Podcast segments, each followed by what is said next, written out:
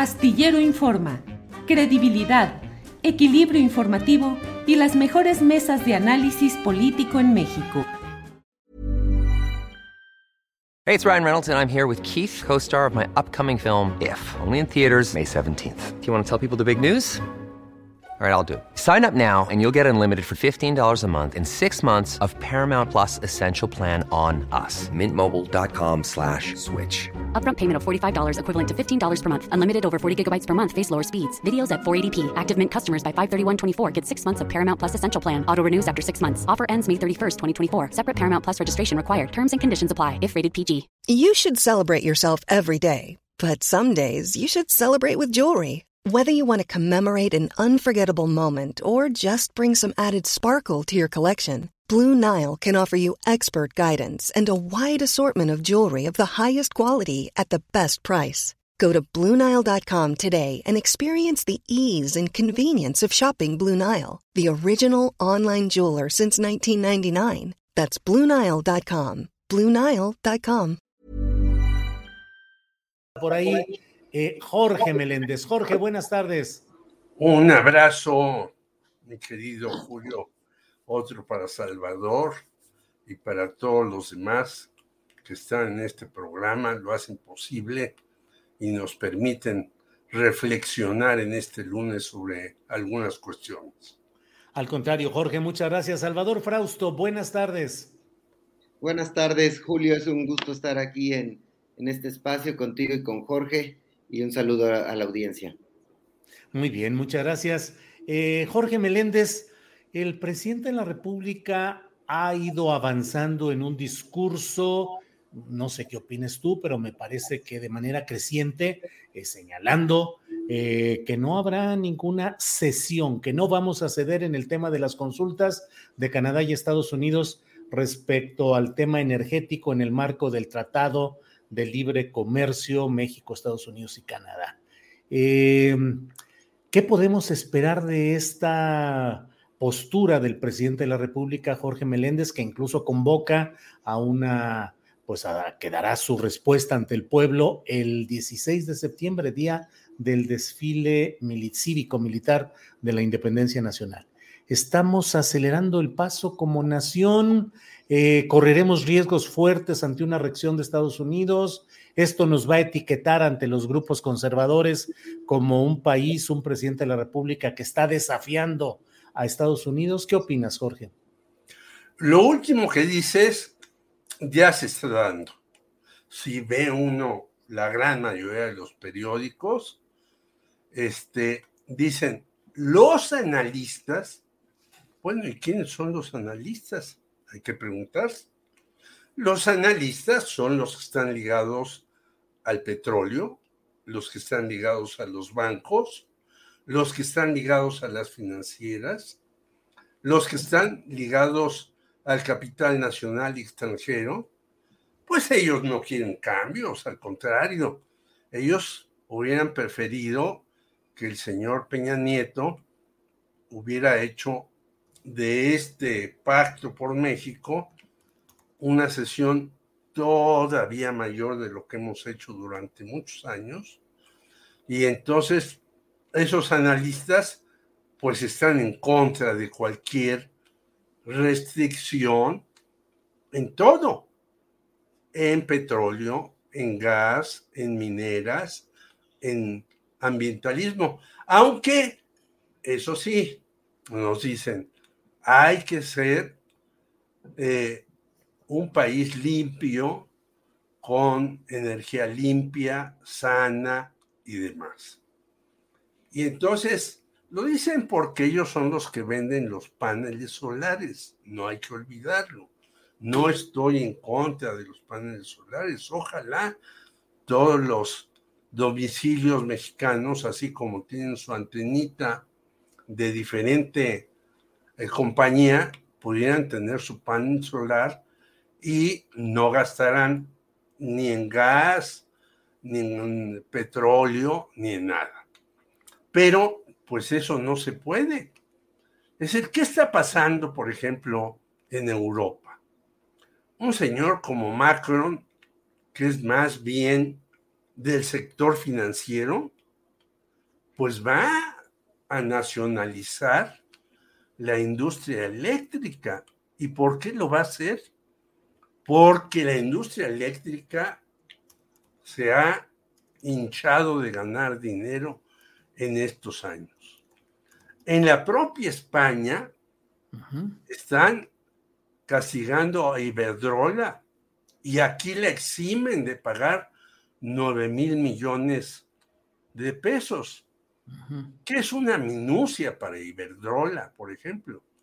Entonces yo creo que el señor López Obrador está ampliando, está llevando estas cosas a una situación, yo no sé cómo vaya a acabar, pero los medios de difusión mexicanos, televisivos, impresos, etcétera, salvo excepciones, pues están con las empresas privadas y quieren seguir saqueando al país. ¿Hasta cuándo se podrá parar a estos señores? Lo digo, bueno, es una apuesta que está haciendo el señor López Obrador, que puede tener repercusiones graves, no lo dudo, porque los dueños de capital son las que ponen e imponen las situaciones en muchos lugares. Yo creo entonces que sí tiene que pararse esto de alguna manera, y ya te lo dije, no solamente en Francia o en España, sino en muchos otros países dicen, ya basta, estos señores han saqueado nuestros países como nadie. Claro. hay que ponernos igual que a los bancarios. Entonces yo creo que va a venir una confrontación, desgraciadamente, porque pues sí hay que pararlos de alguna manera. Gracias, Jorge. Salvador Frausto, confrontación anunciada, ¿cómo nos irá en México? ¿Qué, ¿Cuáles son tus eh, perspectivas de lo que está sucediendo en este terreno, de las declaraciones y la postura del presidente de México ante las consultas en el marco del Tratado de Libre Comercio? Salvador. Sí, me parece que hay dos vías, hay dos em, mensajes que se están mandando desde el gobierno federal eh, ante este em, eh, diferendo que hay con los Estados Unidos y con Canadá, que son eh, sobre todo las empresas de energía se quejan de que no les dan chance de competir de la misma manera como a la Comisión Federal de Electricidad em, y que, bueno, pues por tanto ven reducidas sus, sus ganancias y pues se, se abre una discusión sobre ese asunto, un periodo de, varios días en los cuales eh, el gobierno mexicano tendrá que acercar em, eh, pruebas y datos de cómo eh, desde su juicio sí hay cancha pareja para los competidores extranjeros en materia energética y, y se conocerán y tratarán de llegar a un acuerdo antes de que lleguen estas famosas mesas de consulta en las cuales, bueno, pues se tendría que dirimir el asunto de que hay ahí en cuestión. Yo creo que el terreno formal eh, que lo llevaría la secretaria de Economía, Tatiana Cloutier, en lo técnico, de tratar de acercar información eh, para aclarar esos diferendos, y por, y por otra parte, con el apoyo del canciller Marcelo Ebrard, eso corre por un, por un carril muy formal de, diálogo y de acercamiento entre los países, de documentos técnicos em, oficiales, de cómo se está jugando en ese terreno, en el terreno energético. Y está el, lado político que tiene mucho de folclore, porque em, viene con, acompañado de la frase aquella del presidente López Obrador de, uy, qué miedo, poniendo la canción de Chicoche. Me parece que e, eso es otro terreno, es un terreno eh, político en el cual el presidente López Obrador le está hablando a su, a su base de seguidores, a los electores que apoyan el movimiento que él encabeza y que eh, no nos damos cuenta por mirar tanto Twitter eh, que es un público más grande, es más o menos el 60% de la población quienes apoyan y ven como valeroso al presidente eh, retando a, aparentemente al gobierno de Estados Unidos o a los canadienses con ese, ese, esa canción de uy, qué miedo, miren cómo estoy temblando, ¿no? Y por otra parte, este video del fin de semana, en el cual también eh, habla de, de, que la soberanía se tiene que eh, regir bajo las reglas de la Constitución mexicana y que no pueden los extranjeros venir a decir cómo se mueven eh, las reglas de, de, los contratos que tienen que ver con energía. Entonces, veo dos, dos escenarios, como es el presidente López Obrador, juega en, en varias pistas. Una es muy política, eh, que me parece que le simpatiza a la mayoría de, las, de los ciudadanos, y por otra, una vía formal que eh, esa es a la que debemos estar muy atentos de ver cuáles son esas pruebas que se van a presentar para ver que hay piso parejo de acuerdo a las reglas que se establecieron en el, en el TEMEC, porque si efectivamente México está saltándose las reglas del TEMEC por más presión política que haya, me parece poco probable que en un panel de discusión eh, entre los tres países eh, pudieran eh, salvar la, posición de México. Pero eso está por verse. es un debate muy técnico y yo coincido con Jorge en la parte de que la mayoría de los analistas pues señalan de manera muy crítica la posición de México, ¿no? Sin embargo, eh, pues vamos eh, a ir mirando el asunto con cuidado y cerraría este comentario diciendo lo que dijo hoy el presidente López Obrador en la mañanera. Él ve em, que de parte de Estados Unidos está eh, financiando a grupos opositores para que tengan, para que muevan a la opinión pública en México de manera crítica hacia esta discusión de, la cuestión energética, pero también en cuanto al tren Maya. Entonces sí hay una, una eh, guerra, una disputa fuerte de intereses entre eh, las eh, Estados Unidos y sus empresas y el, gobierno mexicano, la posición más de corte nacionalista del presidente López Obrador. Entonces lo veo como jugándose ahí en dos, en dos terrenos y de pronóstico reservado, sobre todo la, la cuestión técnica. Eh, habrá que seguirla con mucho, mucho cuidado. Gracias, Salvador. Em, Jorge Meléndez, pues con la novedad que se le cayó el sistema a Morena en sus listas de los candidatos a ser consejeros. Y hay mucho revuelo y muchas informaciones muy preocupantes o cuando menos muy polémicas. Hay de todo el asomo de personajes poco identificables con la izquierda electoral o social o con la regeneración nacional, que ahí están apuntados. Eh, personajes polémicos como el propio René Bejarano estuvo en alguna de las listas. Como ya van tres, no sabemos cuál va a ser la buena finalmente. Pero, ¿qué opinas de todo este embrollo rumbo a la elección de consejeros de Morena este fin de semana, Jorge? Yo creo que hay un embrollo en Morena de sálvese el que puede. El propio Marcelo Ebrard eh, pide al señor que fue su tesorero, que ahora está dirigiendo Morena Mario Delgado, piso parejo, Malú Mitchell dice que eh, las cosas no se están haciendo bien, etcétera, etcétera, etcétera. Yo creo que esto era muy previsible. Primero, el señor Mario Delgado, ¿quién es políticamente? Pues no es un hombre que tenga alguna experiencia, es más bien un hombre que tiene experiencia en las finanzas. Estuvo de delegado en el Estado de México con la señora Delfina Gómez, ya supimos cómo le fue a la señora Delfina Gómez, que ganó Alfredo del Mazo Maza. Eh, parece que a Morena la han dejado ahí que haga y deshaga en unos lados y en otros. Tú lo decías hace rato, te estaba escuchando. ¿Cómo es posible que en Morelos el hermano de Cuauhtémoc Blanco esté ahí dirigiendo? ¿Cómo es posible que en San Luis Potosí Ricardo Gallardo ya sabemos quién es, un señor poco presentable, siga manejando ahí una serie de cuestiones políticas.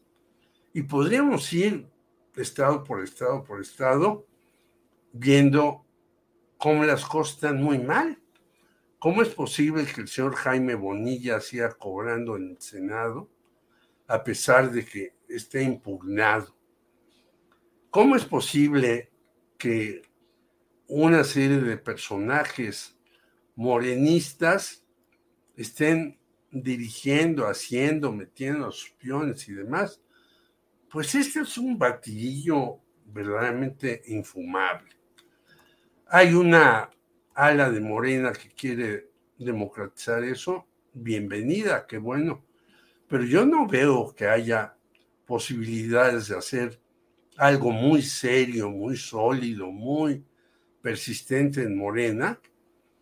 Y eso es ultra preocupante porque puede incluso López Obrador ganar esto del TEMEC, ir adelante, salir y demás, pero ¿qué va a pasar cuando no esté él?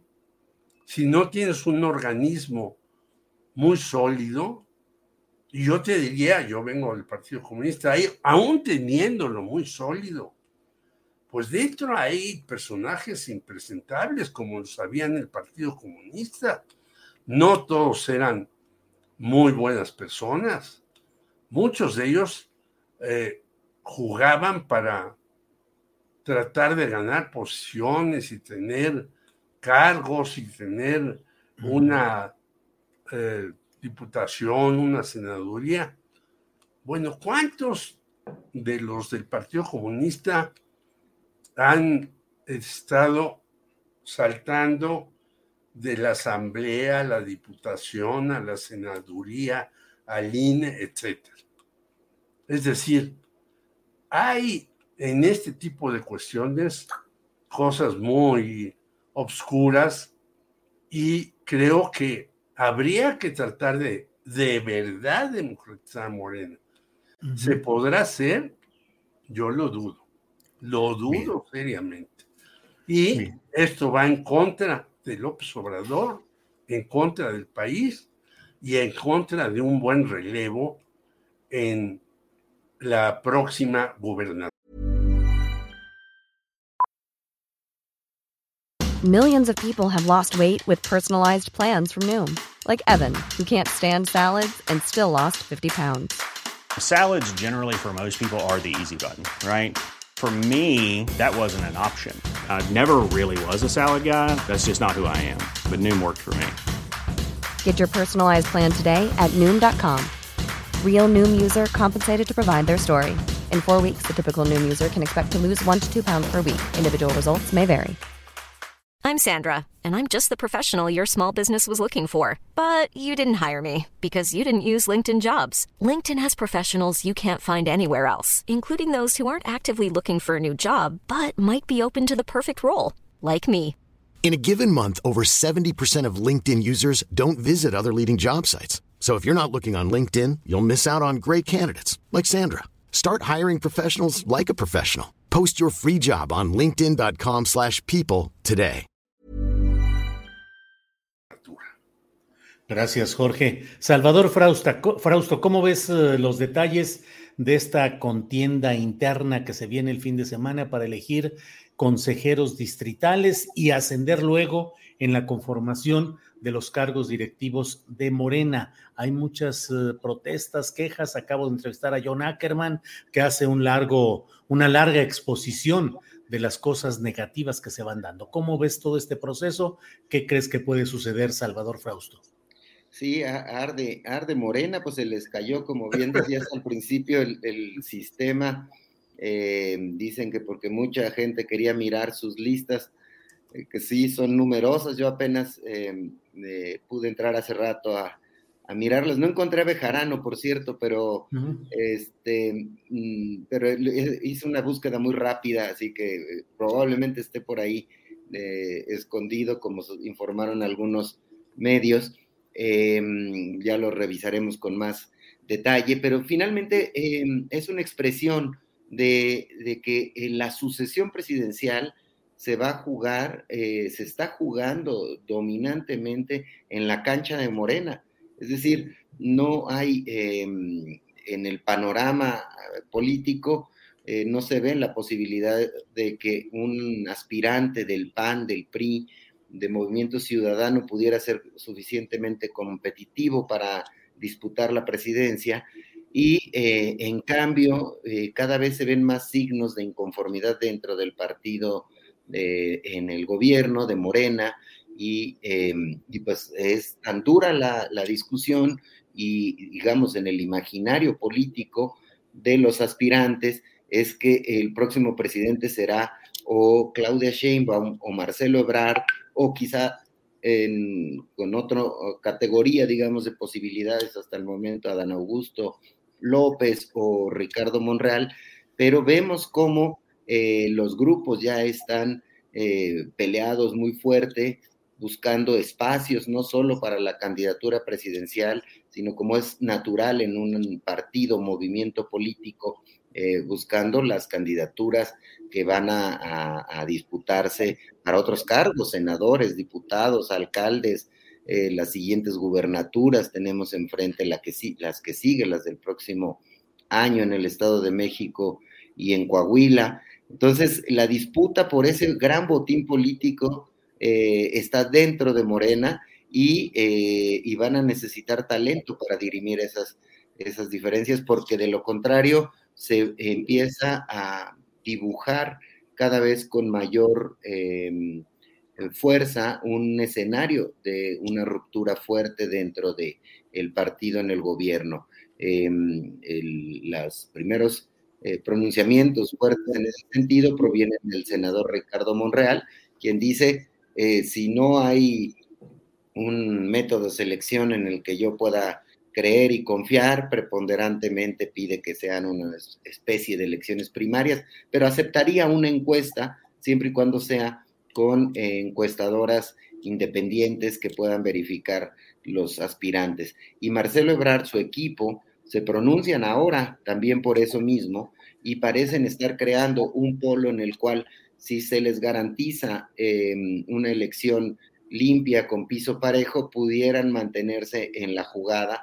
pero de no ser así, si las encuestas son como han sido para las elecciones a gobernadores, eh, probablemente eh, Morena no alcance a llegar eh, completamente unidos y eso sí cambiaría el escenario hacia la elección presidencial del 2024. Si Morena no llega unido, si uno o dos de los, gran, los aspirantes principales a la presidencia se separan del movimiento del presidente, entonces eh, estaríamos frente a otro escenario, porque los pueden cachar eh, algún partido de oposición o pueden apoyar las posiciones de la, de la oposición y entonces nos vamos a una elección mucho más competida, que podría ser una elección ya no de, de dos grandes candidatos, y, sino de quizá una elección de tercios en la cual ya se complica el asunto para, para todos los contendientes. Eh, por eso la importancia de eh, la transparencia y cómo maneje Morena todo este proceso de eh, prepararse para su Congreso Nacional. Bien, gracias Salvador. Jorge Meléndez, hoy en su conferencia mañana de prensa, el presidente López Obrador se refirió a lo sucedido en una sesión pasada en la cual la periodista Reina Aide Ramírez eh, le eh, señaló a Hans Salazar, otro participante en estas conferencias mañaneras de prensa, le dijo, cállate palero, y de ahí se ha dado una intensa discusión. Y hoy el propio presidente de la República dijo, aprovecho para expresar mi solidaridad a Hans y a otros periodistas que son tratados como paleros por conservadores. No debe preocuparles eso para nada dijo el presidente, el que un periodista participe, simpatice en una causa, no es ningún delito. El hecho de que se asuma una postura y de que no siempre se esté de acuerdo y se puede hacer un cuestionamiento y nosotros no pedimos a nadie que se subordine. Dice, ahora les llaman paleros a los que defienden el proceso de transformación. Tampoco es extraño. ¿Qué opinas, Jorge?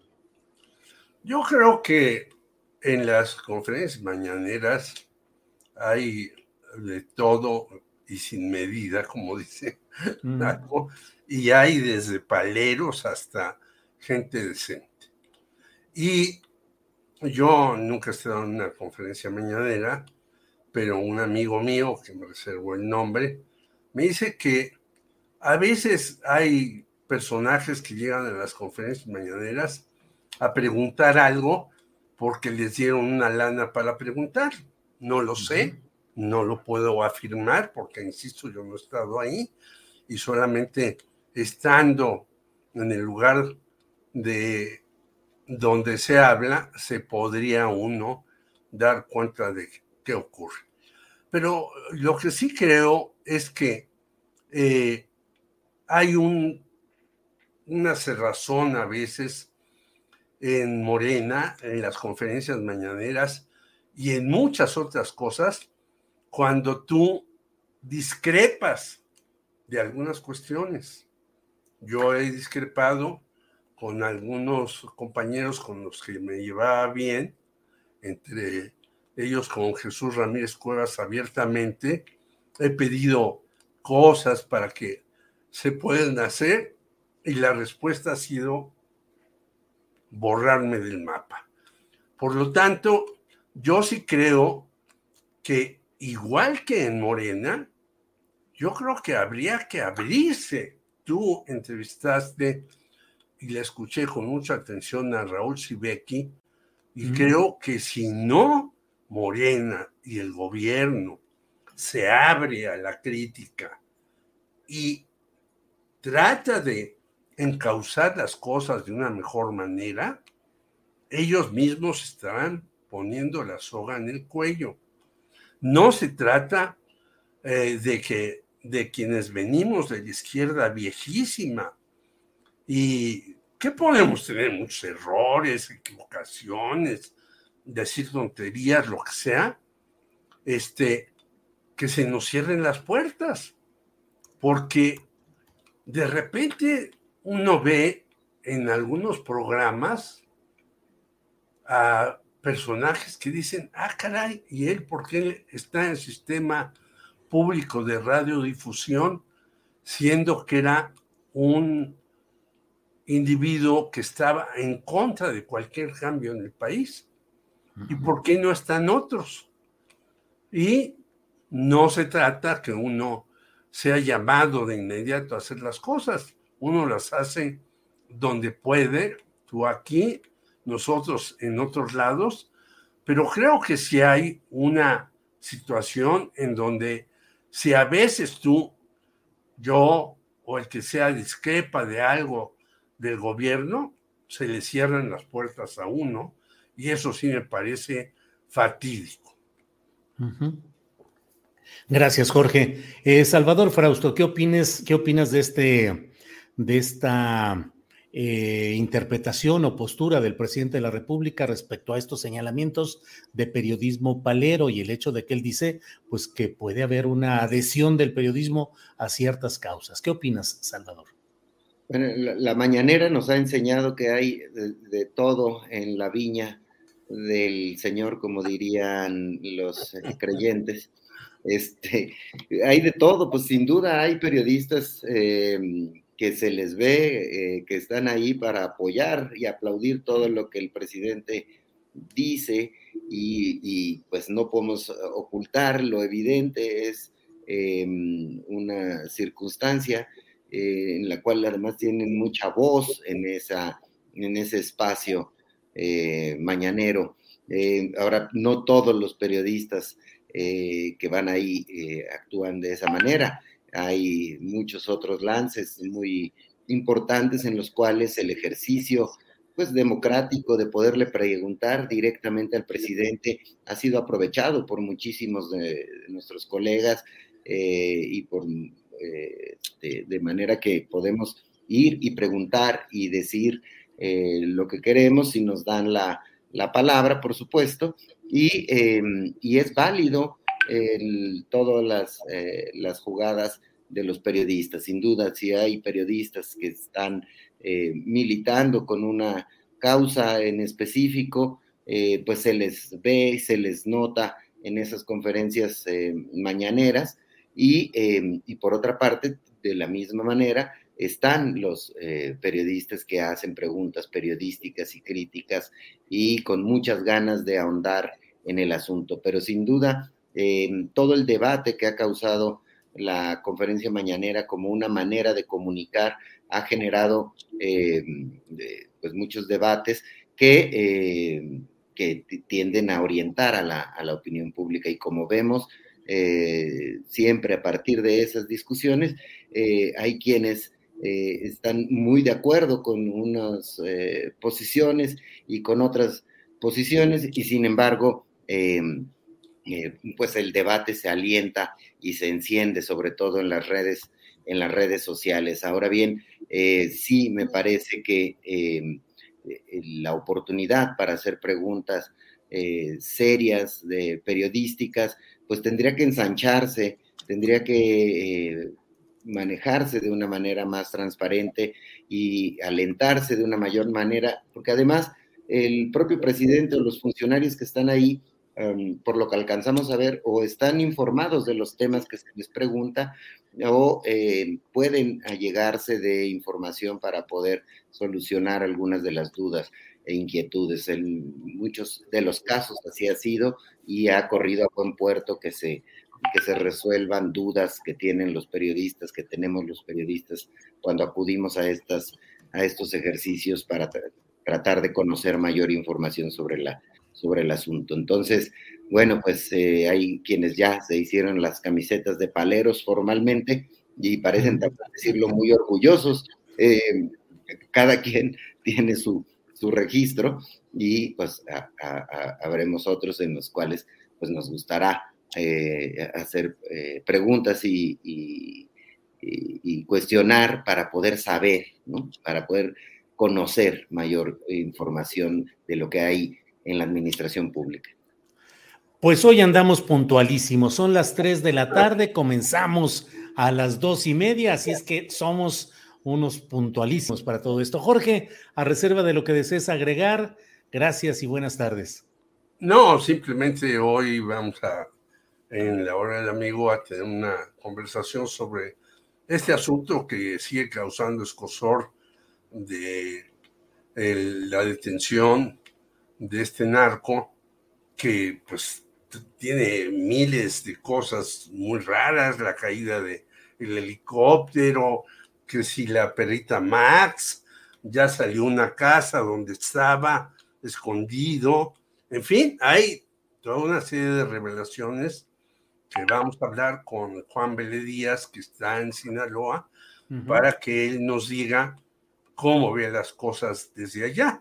Ya lo hicimos con Ismael Bojorques, ahora con Juan Díaz, para ver qué pasó en este asunto que todavía está muy nebuloso, puede parecer muy claro, pero en la hora del amigo vamos a, ahondar sobre el asunto para ver qué nos dicen, porque además en los periódicos, para eh, ver este tipo de asuntos, ya volvieron a sacar a Bartlett pero no por lo de Kiki Camarena, que lo ponen ahí en, el frente, sino porque quieren darle un llegue a Bartlett por lo del petróleo. Entonces, esto sirve para todo y se utiliza como les da la gana a los medios y ya sabemos que a veces los medios también son muy engañosos en lo que proponen. Jorge, muchas gracias. Buenas tardes. Salvador Frausto, gracias. Buenas tardes. A reserva de lo que desees agregar, por favor, Salvador. gracias, eh, Julio. Un saludo a Jorge. Pues eh, nada más también en Milenio vamos a seguir con el caso de, Caro Quintero también, eh, que ya se abrió la, orden de, de, investigación sobre él en los Estados Unidos. Pues hay que seguir muy puntualmente por dónde va ese caso Em, y, bueno, pues a seguir también lo que ocurre en Morena, que está duro el asunto. Eh, ah, buenas tardes para todos. Gracias igualmente, Jorge Salvador. Gracias, buenas tardes. Hasta la próxima. Even on a budget, quality is non-negotiable. That's why Quince is the place to score high-end essentials at 50 to 80% less than similar brands. Get your hands on buttery soft cashmere sweaters from just 60 bucks, Italian leather jackets, and so much more. And the best part about Quince, they exclusively partner with factories committed to safe, ethical, and responsible manufacturing. Elevate your style without the elevated price tag with Quince. Go to quince.com slash upgrade for free shipping and 365-day returns. Para que te enteres del próximo noticiero, suscríbete y dale follow en Apple, Spotify, Amazon Music, Google o donde sea que escuches podcast. Te invitamos a visitar nuestra página julioastillero.com.